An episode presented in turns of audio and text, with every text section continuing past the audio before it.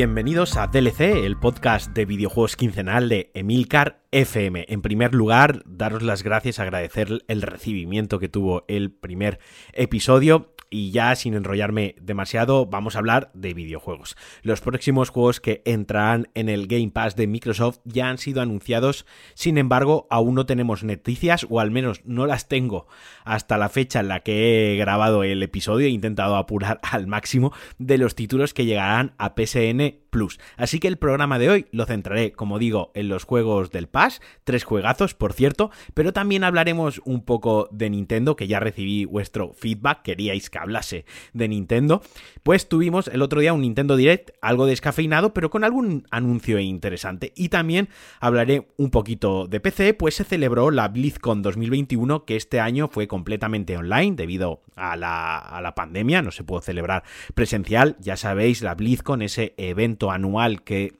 reúne a todos los fans de Blizzard y donde la compañía anuncia sus grandes títulos, sus grandes novedades también para los juegos que ya tiene en el mercado y además pues tiene paneles sobre desarrollo, sobre arte, tiene eh, conciertos, concursos de cosplay, tiene competiciones de eSport, de Hearthstone, por ejemplo, de Overwatch y bueno, al fin y al cabo es uno de los eventos más importantes dentro de los videojuegos que no podemos saltárnoslo. Así que sin más preámbulo empieza DLC.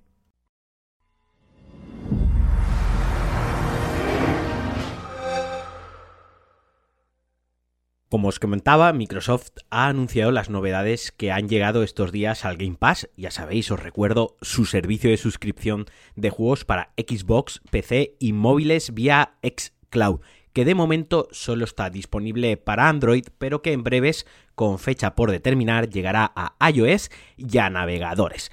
Por resumir, el Xbox Game Pass Ultimate, digamos la suscripción más completa, la más top, cuesta 13 euros al mes y une el Xbox Live Gold y el Game Pass de PC, consola y xCloud, como decía, para Android. Si solo os interesa el de consola porque tenéis una Series S o una Series X, el Game Pass a pelo cuesta 10 pavos al mes. Los juegos que os voy a comentar los podéis descargar ya en vuestras consolas porque como os dije en el anterior DLC y como suele ser habitual, Microsoft va metiendo juegos, no es como PlayStation que los, mete en el Plus eh, a principio de mes, sino Microsoft los va metiendo poco a poco, sin fecha determinada y un poco, digamos, como les viene bien o, más bien como cuando firman los acuerdos y cuando tienen la licencia para poder introducir el juego. Así que bueno, como os digo, los que os voy a comentar ya los podéis descargar en vuestras consolas y además llegan algunos más de los que hablaré al final, pero son para PC, así que esos los repasaré un poco por encima y me voy a centrar en los de consola. El primero de ellos es Dirt 5, la quinta entrega de juego de rallies y todoterreno, desarrollado por Codemaster con ex trabajadores de Evolution Studios, que ya trabajaron en MotorStorm y en Drive Club de PlayStation, unos veteranos en el género que aportan siempre un sello de garantía a sus juegos. Para empezar, que nadie se asuste porque Dirt 5 es un juego muy, muy arcade, centrado, como os digo, en la conducción todoterreno, pero en diversos tipos de pistas. Su modo principal de juego es el modo trayectoria, el típico modo carrera de toda la vida que nos pone a prueba en todo tipo de terrenos, localizaciones, etcétera, que van incluidas en el juego. Lo mismo hacemos una carrera por asfalto, que hacemos un rally por nieve que igual hasta un circuito con hielo. Y también tiene unas gincanas al más puro estilo Ken Block, que digamos son las pruebas más vistosas y más desenfadadas del juego. Este modo está dividido en 5 capítulos y 130 pruebas en total, lo que ya de por sí da un chorro de horas de entretenimiento en los que podemos ir superando estas pruebas poco a poco y se irán complicando, ganando reputación, llegarán sponsors, etcétera. Vaya, lo típico de este tipo de juegos un poco en la línea de Forza Horizon. Eso sí, todo esto se ve apoyado, ¿no? Y la base del juego es eh, el control sublime que tiene. Su punto fuerte es la jugabilidad, es el control que está adaptado perfectamente a las condiciones de cada pista y de cada coche. Cierto es que si echáis 15 carreras en circuitos de tierra y luego pasáis a algo más off-road o incluso a un circuito de hielo, pues vais a tener un rato de adaptación y aprendizaje, unas cuantas carreras, pero es que ahí reside principalmente la gracia y la dificultad del juego, que per se no es demasiado complicado. Yo, como consejo que os daría, es que desactivéis las máximas ayudas a la conducción posible y subáis el nivel de la IA, porque durante las primeras horas de juego es algo facilongo y puede daros la sensación a lo mejor de desazón y de falta de absoluta, una falta de, desafío absoluto, ¿no? Que lo abandonéis. Y al final es un juego de carreras que lo que uno busca es el desafío de superarse a sí mismo, conseguir mejores tiempos, una clasificación mejor o hacer una vuelta perfecta. En cuanto a modos de juego, tiene bastantes, pero me voy a centrar en comentaros los dos que más me molaron a mí cuando, cuando probé el juego, cuando estuve jugando. Por un lado, el multijugador local que nos permite jugar a pantalla partida con hasta cuatro colegas, algo totalmente old school y que casi se ha perdido a día de hoy en el género. Es una delicia poder jugar en, casa con colegas, con más gente, como digo, y los feels de poner a pantalla partida o a cuatro en la pantalla eh, son bestiales. Y por otro lado tenemos el modo creación, que, como su propio nombre indica, podemos crear nuestras propias gincanas y vuelvo a hacer alusión a Ken Block, que ya habréis notado que soy un gran, un gran fan suyo, pudiendo replicar algunas de sus pruebas o inventarnos las nuestras hasta donde nos alcance la imaginación. Yo personalmente no soy demasiado creativo, no tengo demasiado talento para estas cosas, pero se pueden descargar creaciones de otros jugadores chulísimas. Y también se pueden crear pruebas de habilidad, control reloj, carreras y bueno, todo lo que se puede hacer en el juego, pero en el modo creación. Es un buen añadido que nos da casi horas ilimitadas, aunque ya de por sí, como os decía, el modo carrera tendréis más que suficiente. En cuanto a lo técnico, el juego es una pasada. El nivel de detalle de los coches nada tiene que envidiar a los de Forza Horizon, la iluminación y las texturas de los terrenos son alucinantes, pero aquí viene su talón de Aquiles y es que como estoy hablando de la versión de Xbox, la versión para consolas de Microsoft, que es la que incluye el Pass, he de comentaros que si lo vais a jugar en One, en la pasada generación, el juego tiene algunos problemas de rendimiento, algo de tearing y unos tiempos de carga bastante largos, rozando casi los 60 segundos. Esto en la versión de Series X no sucede, pero como sé que muchos de vosotros todavía no habéis dado el salto a la nueva generación, creo que está bien advertiros. Pero vaya, como resumen, a quien os gusten los juegos de conducción arcade, Dirt 5 queda más que recomendado. Cumple perfectamente en las dos cosas que le pido a cualquier tipo de este género, que es variedad y un control perfecto.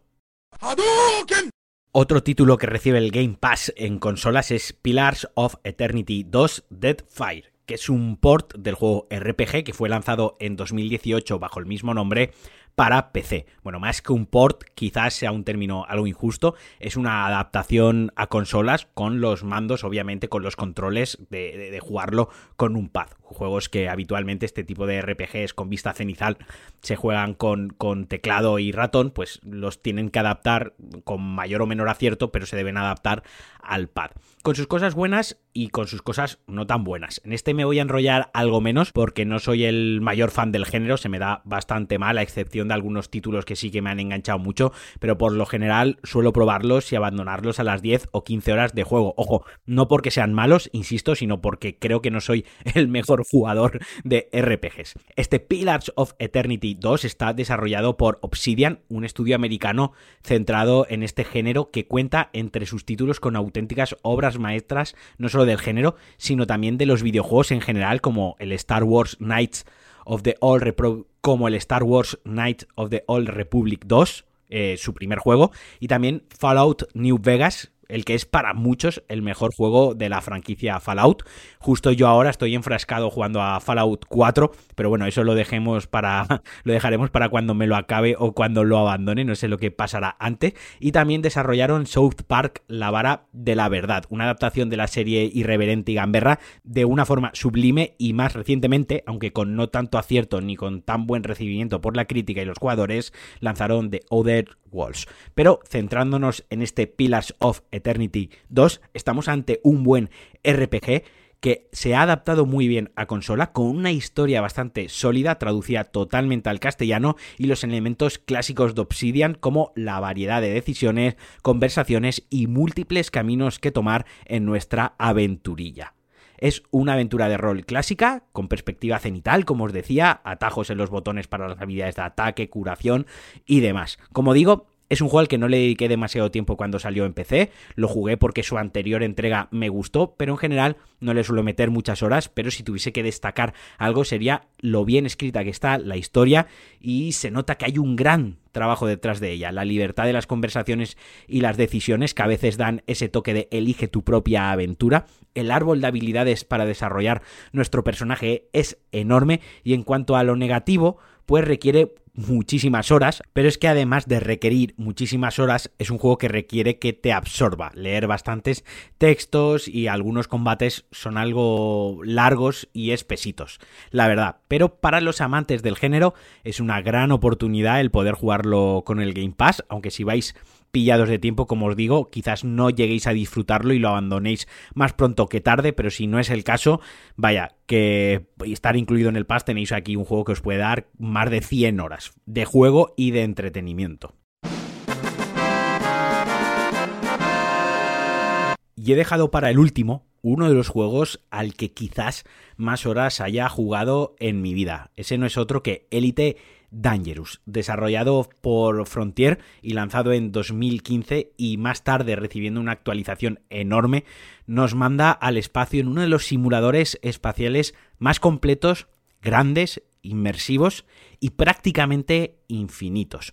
Nos sitúa 3.000 años en el futuro y el juego literalmente, e insisto, literalmente recrea a escala real la galaxia, incluyendo, por supuesto, nuestro sistema solar, además de 150.000 sistemas recreados con datos astronómicos reales de la NASA y de la Agencia Espacial Europea, y el resto generado proceduralmente.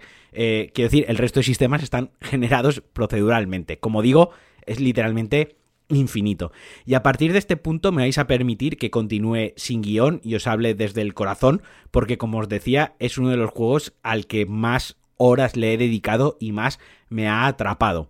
Yo lo he jugado y aún lo juego de vez en cuando en PC y con mi Jotas, que bueno, con mi sistema de joystick y acelerador por palanca, rollo simulador, pero para la adaptación a consola y el pad es, es simplemente perfecta. O sea, no necesitáis un Jotas, no necesitáis un joystick para jugarlo, con mando está súper bien adaptado. Así que como os digo, esto va a pelo, esto ya va sin guion, en el cual me suelo apoyar para los datos que os comento en el podcast y puede que me deje cosas en el tintero, puede que otras no estén bien estructuradas, pero a veces me gusta hablar y dejarme llevar por la pasión hacia ciertos juegos. Para que os hagáis una idea, en Elite Dangerous podemos hacer lo que nos salga de las narices. Podemos ser un pirata espacial, podemos ser un contrabandista, podemos ser un ranger que caza eh, un bounty hunter.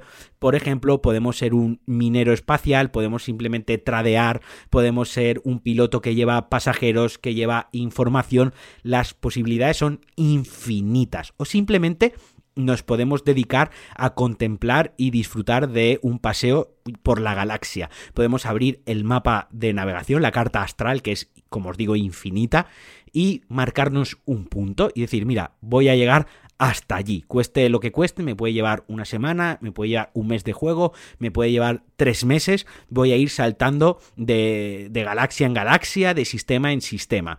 Todo esto está rodeado, obviamente, con un lore. El juego tiene una historia. Hay tres facciones que se reparten el control de toda la galaxia. Incluso algunas zonas, pues simplemente no están controladas y ahí, pues, abunda la piratería por ejemplo. Podemos hacer misiones para estas facciones, para subir reputación y que nos dejen entrar en ciertos sistemas. Por ejemplo, si queremos entrar al sistema solar y visitar la Tierra, que es una chulada poder ver todo el sistema solar desde la nave, eh, darle la vuelta a la Tierra porque está perfectamente recreada, pues eso implica que tenemos que subir cierta reputación con cierta facción haciendo misiones, más que misiones son contratos, ahora os explicaré. Y eso sí que es verdad que nos puede llevar muchísimas horas de juego y sí que es, digamos, como la historia principal. No llegar al sistema solar, pero sí que hay un arco narrativo y sí que hay una historia detrás de todo el juego. Básicamente, cuando llegamos a una estación, hay un panel donde hay contratos, ¿no? Donde hay trabajos anunciados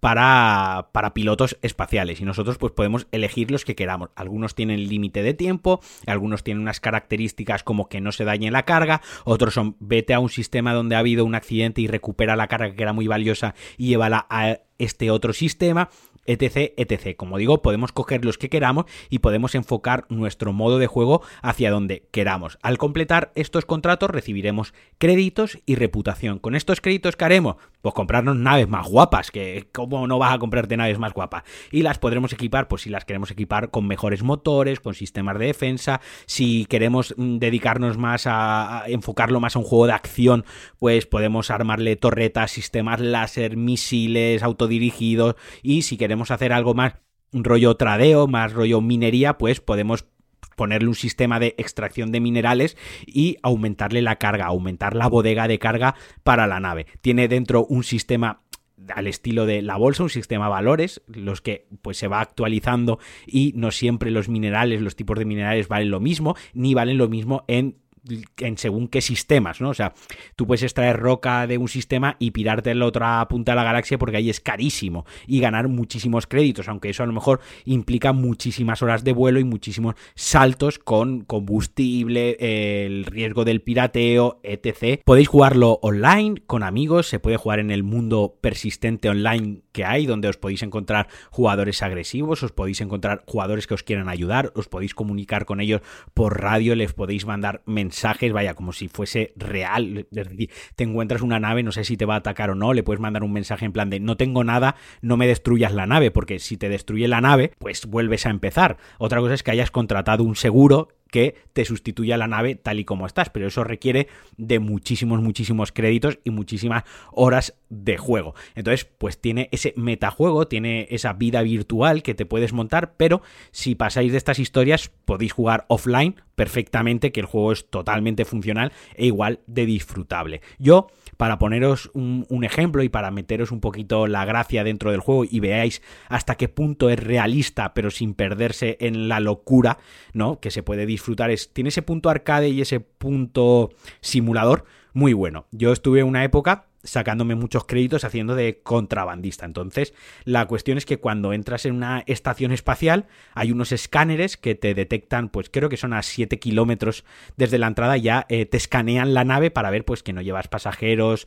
eh, de, o sea, no llevas polizones a bordo, no llevas contrabando, no llevas ni armas que no sean permitidas, etc. O que no estés buscado en el sistema, que no haya una recompensa sobre ti, ¿no?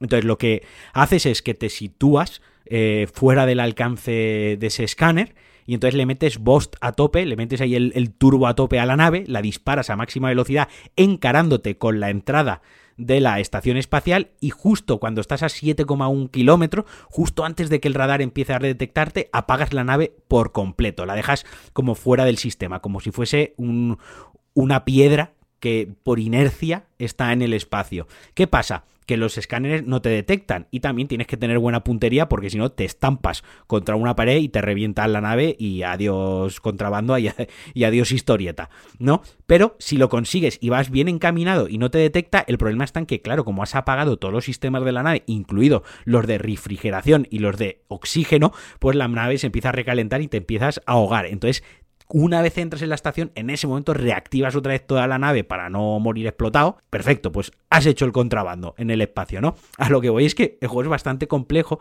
y tiene bastantes cosas que no te las explican como tal, pero es que es inmenso y es casi, casi infinito. Hay foros donde la peña se monta unas historias, vamos, se hacen unos roleplays que son increíbles con sus propios rangos militares y demás. Yo estuve muy enganchado, como os digo, estuve muy metido en esa secta, me lo dejé hace tiempo y ahora de vez en cuando me lo instalo y me doy como como tengo buenas naves y como tengo muchas horas de juego, porque eso además se almacena en los servidores de, de Frontier, no se pierde, pues de vez en cuando recupero la partida y, la tengo bien encaminada para entretenerme. Pero vaya, eh, todos los que seáis unos obsesionados con el espacio y la exploración espacial, con todo esto de, de, que la NASA ha llegado a Marte con un rover y demás, es la excusa perfecta para que os echéis unas buenas horas y al menos, al menos lo probéis. Y bueno, ya repasando por encima los juegos del Pass que llegan a PC sin entrar en muchos detalles, tenéis Code Vein, que es una suerte de Souls-like con estética anime, algo mediocre, la verdad. También tenéis Super Hot Mind Control Delete, que es un FPS puzzle cuya premisa básica es que cuando no nos movemos el tiempo se detiene, incluso las balas que nos disparan los enemigos. Así que siempre debemos de ser precisos y pensar muy bien cada uno de nuestros movimientos para esquivar y atacar y poder superar las fases que, como os digo, son básicamente unos puzzles. Yo jugué muchísimo a la primera versión de Super Hot, yo os lo recomiendo fortísimo si tenéis el pass en PC. Y ya que estamos con Xbox, para acabar, os voy a comentar un anuncio muy, muy interesante que ha hecho Microsoft, y es que llegará una actualización a Series X y Series S con el FPS Boost, una característica que potenciará el rendimiento de los juegos de One en las consolas de nueva generación. La principal ventaja o lo más atractivo es que mejora la retrocompatibilidad sin que el desarrollador tenga que trabajar en ello, lo que hará que en muchos casos juegos que no se iban a actualizar porque los estudios están inmersos en nuevos proyectos y no les sale a cuenta actualizar un título de hace 3, 4 o 5 años, ahora lo podamos disfrutar mejor con una tasa de imágenes por segundo mayor. Eso sí, no todos los juegos van a ser compatibles con este FPS Boost desde el primer día, algunos sí que lo harán de inicio, como son eh, Far Cry 4, Watch Dogs 2 y creo que UFC 4, pero esta lista se irá actualizando constantemente mes a mes. Además, podemos activar y desactivar esta opción, que aunque lo que cabe esperar es que todos la activemos, porque por supuesto es, es algo que objetivamente mejora el juego, quizás alguien prefiera disfrutar del juego como originalmente se concibió. Es una gran novedad, una gran característica y ojalá Sony se ponga las pilas y la, entre comillas, la copie o desarrolle algo similar para su consola. Y ahora toca turno de Nintendo y es que después de más de un año sin ningún Nintendo Direct, ya sabéis, los eventos en streaming donde la compañía nipona presenta novedades de sus juegos y sus consolas, la semana pasada tuvimos uno nuevo. La verdad es que se anunciaron un montón de cosas, aunque he de decir que ninguna de ellas me pareció alucinante, tampoco es que yo sea el tío más nintendero del mundo, caretas fuera, y para llevar tanto tiempo sin hablar de novedades se dejaron muchas cosas en el tintero. Pero todos conocemos a la gran N y que va a su putísimo rollo siempre, algo que no es malo precisamente, pues conoce bien a su target y a sus jugadores. Entre los anuncios más importantes, que como digo fueron un montón y no los vamos a repasar todos porque podríamos estar aquí hasta mañana, me quedo con los siguientes, así de pasada, muy rapidito por encima. No More Heroes 3 ya tiene fecha para Switch, apuntadla, 27 de agosto de 2021, un hack and slash machacabotones chulísimo, con aspecto visual, con, con, un montón de personalidad y un argumento de ciencia ficción bastante, bastante interesante. Fall Guys llegará a Switch en verano, el Battle Royale más desenfadado, eh, colorido, vistoso y en mi opinión el más divertido del género tendrá su versión para Nintendo. Lo veo perfecto para jugarlo en modo portátil, le viene que ni pintado y creo que en Switch encontrará una base enorme de jugadores. También un nuevo Mario Golf para Switch el 25 de junio con multi online y demás. Poco que comentar aquí, un Mario más golf, siempre una cosa que siempre me ha llamado la atención es lo divertidos y lo adictivos que son en general los juegos de golf. Por su parte, Koei Tecmo anunció algo que me puso muy contento, la Ninja Gaiden Master Collection, que además llegará a Switch también llegará a PC, a PlayStation 4 y a One en este mismo junio. Un recopilatorio de la saga Hack Slash más difícil y que traerá Sigma, Sigma 2 y Ninja Gaiden 3. No sé si lo habéis jugado anteriormente, pero son unos juegos que a nivel de jugabilidad y control son perfectos. Eso sí, son jodidos como ellos solos, o sea, os pueden dar ganas de tiraros por la ventana. Cuando se lance yo lo jugaré probablemente en PC y ya os contaré más en profundidad qué tal. Otro anuncio guay fue el Star Wars Hunters, un free to play competitivo online basado en la saga y que se ubica entre el episodio 6 y 7. Quizás el anuncio más importante de todos, Splatoon 3 llegará a Switch en 2022 y promete añadir importantes novedades y cambios sustanciales respecto a su predecesor. Ya sabéis, este Splatoon es un shooter competitivo que ha triunfado desde Wii U, donde dos equipos, y por resumirlo muy muy básicamente, y sé que hay muchos más modos de juego, tienen que ir pintando el escenario para ganar el enfrentamiento. Y por último, se anunció The Legend of Zelda Skyward Sword HD, una versión remasterizada del juego lanzado originalmente para Wii en 2011 saldrá a la venta el 16 de julio de este mismo año y además también se lanzarán unos Joy-Con especiales customizados con los colores y emblemas de la saga. He estado viendo algunas comparativas del original versus esta remasterización y yo que sé que queréis que os diga, me parece un poco tomadura de pelo por parte de Nintendo jugando otra vez con la nostalgia para sacar 60 pavazos que va a costar el juego. Cierto es que yo no soy fan de Zelda y quizás me cueste verle la emoción o el valor añadido, pero si me ciño al objetivo, a la comparación de imágenes una al lado de otra, me quedo algo frío y me cuesta justificar el precio del juego. Y ya para acabar el episodio de hoy, y en honor a los más peceros, entre los que me incluyo, quiero hablar de Diablo 2 eh, Resurrected, la remasterización del clásico de Blizzard, que se venía rumoreando desde hace tiempo y que se confirmó en la pasada BlizzCon Online. Obviamente, y tras 21 años la principal y más llamativa novedad que nos traerá esta versión son los gráficos. El juego original se jugaba en vista cenital, algo que permanece totalmente intacto, pero los escenarios, personajes protagonistas, los monstruitos y todas las animaciones de ataques y hechizos han sido renovadas. Lo mejor y más curioso es que en cualquier momento podremos volver a los gráficos originales con tan solo pulsar un botón en el menú de opciones. Pero no solo queda ahí, también se ha rediseñado la UI, la interfaz de usuario, vaya, los menús, y se ha ampliado el alijo del personaje, soporte para sonido Dolby 7.1 y en el futuro tendrá progresión cruzada entre plataformas. Esto está muy muy guay. Y desde el inicio contaremos con todas las clases, incluidas las de las expansiones que se lanzaron en su día.